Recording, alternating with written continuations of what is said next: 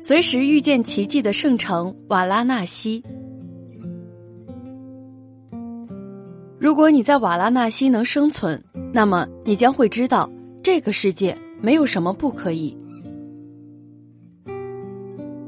圣城的瓦拉纳西把印度的不可思议发挥到了极致。这里绝对是充满奇迹的地方，星星可以在屋顶拆房子。神牛可以大摇大摆在街头走动，各种神奇的动物绝对超出你的想象。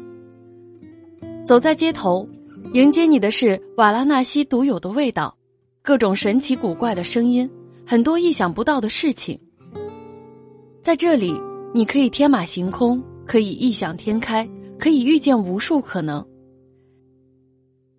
一会儿在天堂，一会儿在地狱，随时会给你带来惊喜和不可思议。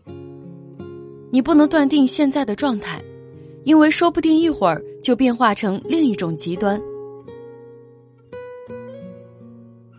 无法想象自己怎么会到了这样神奇的地方，各种情况应接不暇，所有人都像神经病，好像自己一不小心进到了一个极大的动物园、疯人院，或者是另一个星球的游乐场。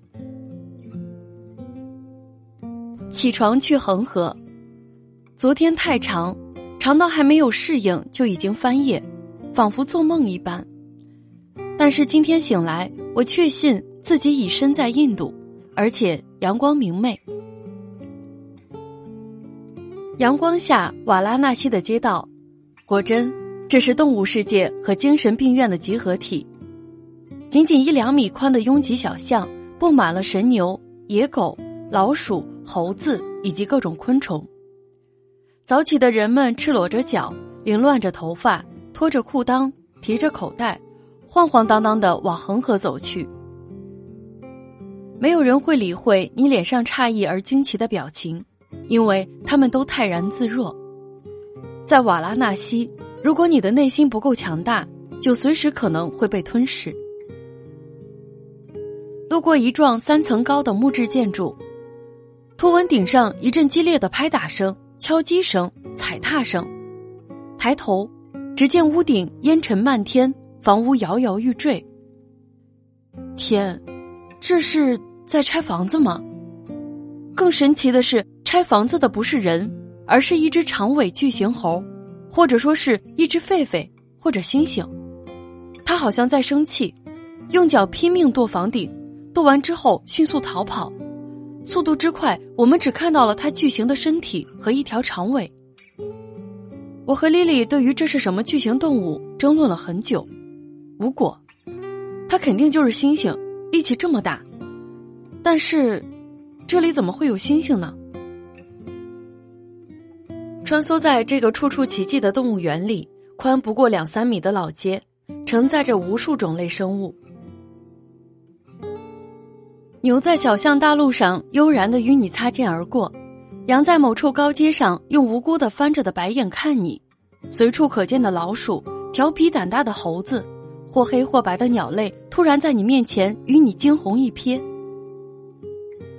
果真各种混乱。在印度不到半天，我就开始头痛。印度人民不像尼泊尔那么友好，任何人都是恶狠狠的。连外国人售票处的人态度都极其恶劣，真是疯了，全疯了。我是被关进疯人院了吗？唯一想做的就是睡觉，什么都不去想，整片混乱，一团浆糊，无数混乱密密麻麻交织着，连思考的空间都没有。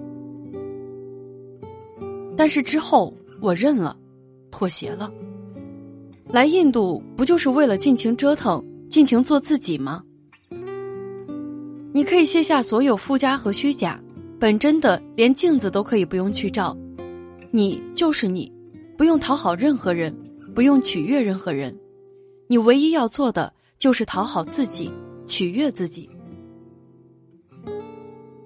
我们对面住着一个很神奇的外国人，一个人在房间学打鼓、抽大麻、煮饭做菜。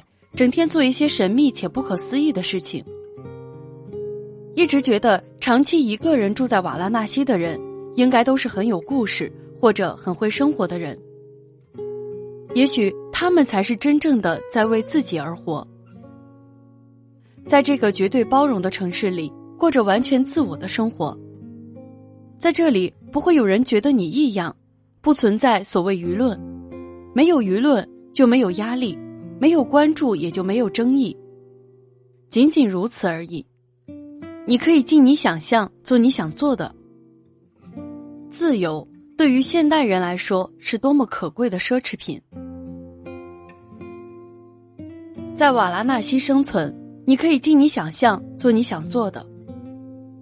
我承认，在印度的第一天，我连举起相机的勇气都没有，因为我怕，我恍惚，我不确定。我承认，在印度的第一天，我脑袋打结严重。随时处于崩溃和休克的边缘，根本没有空间去思考、去评价，仅仅只是被迫接受。反正人人到了瓦拉纳西都会变得极不正常。这个神经的国度会把正常人逼疯，若你极其正常，反倒成了异类。但是有时候人的张力和潜能是极其巨大的。连续 N 天早起之后。我依旧打算摸黑早起去看恒河日出。对于印度教徒来说，在恒河沐浴是一件无比神圣的事。他们好像自动过滤了浑浊的水、漂浮的垃圾、河边的牛屎、焚尸场产下的灰烬，把恒河当作母亲一般，在河水里洗脸、刷牙，沉浸其中，安详不已。跑到恒河边，租船。等待，出发。掌船的两位船夫面恶，也有嚼槟榔的习惯，说话的时候露出满嘴的血牙，偶尔嘿嘿一笑，倒是容易把人吓出一身冷汗。虽说昨天我还对这样满街乱窜、满口血牙、长相凶恶的印度男人心有余悸，但是今天我已经能够和他们正常对话，甚至拍照。恒河边全是前来洗澡的印度教徒，光着脚，穿着鲁尼，提着裤腰。只见他们缓缓步入水中，双手捧起恒河圣水，拍打着额头、眼睛、嘴唇、胸口，口里念念有词，满心虔诚。船夫把我们放在烧尸庙的码头，这是一个绝不允许拍照的地方。每次经过的时候，船夫都会告知收起相机和手机，这里不允许拍照和摄影。踩着堆积满牛粪的台阶登上烧尸台，由印度向导自觉给我们讲解，引导至烧尸台，有三具尸体正在进行烧尸仪式。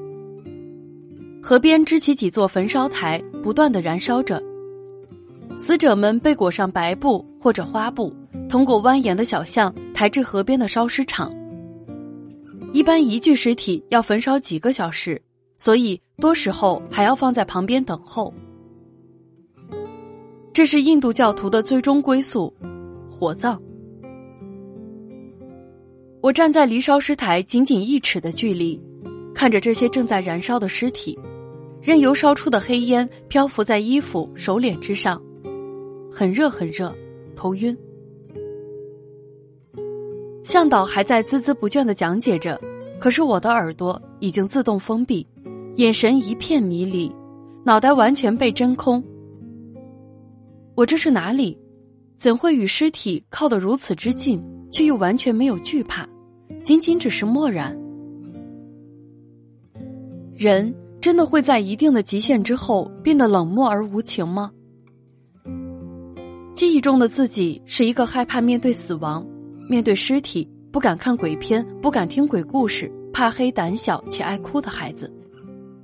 我站在这里，居然让自己觉得如此陌生。向导又把我们引导至一个高台，里面躺着很多将死或者重病残疾之人。他跟我们讲述他们的故事。他们是一群无家可归的人，这里是唯一的收容所。我们想上去给他们点卢比，被拒绝。向导告诉我们，印度教徒死后要进行火葬仪式，但是他们都没有亲人，没人给他们买柴火。他要我们帮他们买干柴，要买多少？一捆二百卢比，你们每人捐五捆吧。这一刀砍得太狠了，我们无语，转身问身边的一对日本夫妻，他们没有被勒索，也许是因为我们在船上透露了自己是中国人的缘故，不解，但是我们还是要求离开。他们见勒索不成，开始不停减价，不捐五捆，两捆也行，要不一捆吧，你们看看给多少。我们坚持要求离开，在印度，只要你态度强硬，他们是不会对你怎么样的，只能作罢，把我们放出庙去。晚上去看杜尔嘎祭奠仪式，结果突遇暴雨，无法前行，躲进黑洞里避雨，看见一印度男人在做煎蛋饼，卷成手卷的样式，看起来味道还不错，于是尝试。Dylan 还自己动手学着做起来，味道果真不错。这是我们在瓦拉纳西吃过最美味的食物。我和莉莉打算放弃祭奠仪式，逃回旅馆，撑起破伞逃回，发现它已经完全不起作用，伞架的七零八落。短短十几分钟，瓦拉纳西的倾盆大雨瞬间把整个街道汇成了小河。伴随着满街的牛屎、羊屎、狗粪，各种包容之下的排泄物、雨水混合成了恶心到极致的混合汤水。我俩已经前无去处，后无退路，双脚被浸泡在夹杂着各种材质的牛屎汤中，感觉要被腐蚀至烂，彻底崩溃。终于，我们一边跳跃，一边忍不住哇哇大喊：“救命啊！”我们这是被扔在牛屎汤里啊！回到房间煮汤做菜，丽丽帮我裁剪衣服、试穿纱丽，撑起破伞晾干，整理完行李，坐在床上做功课、研究照片。借了晾衣绳，用洗完的衣服把整个破烂的房间挂得五彩缤纷。两个会折腾的女人一起经营生活，大笑。原来生活可以如此有趣，如此缤纷。忽然觉得生活因为简单，所以幸福。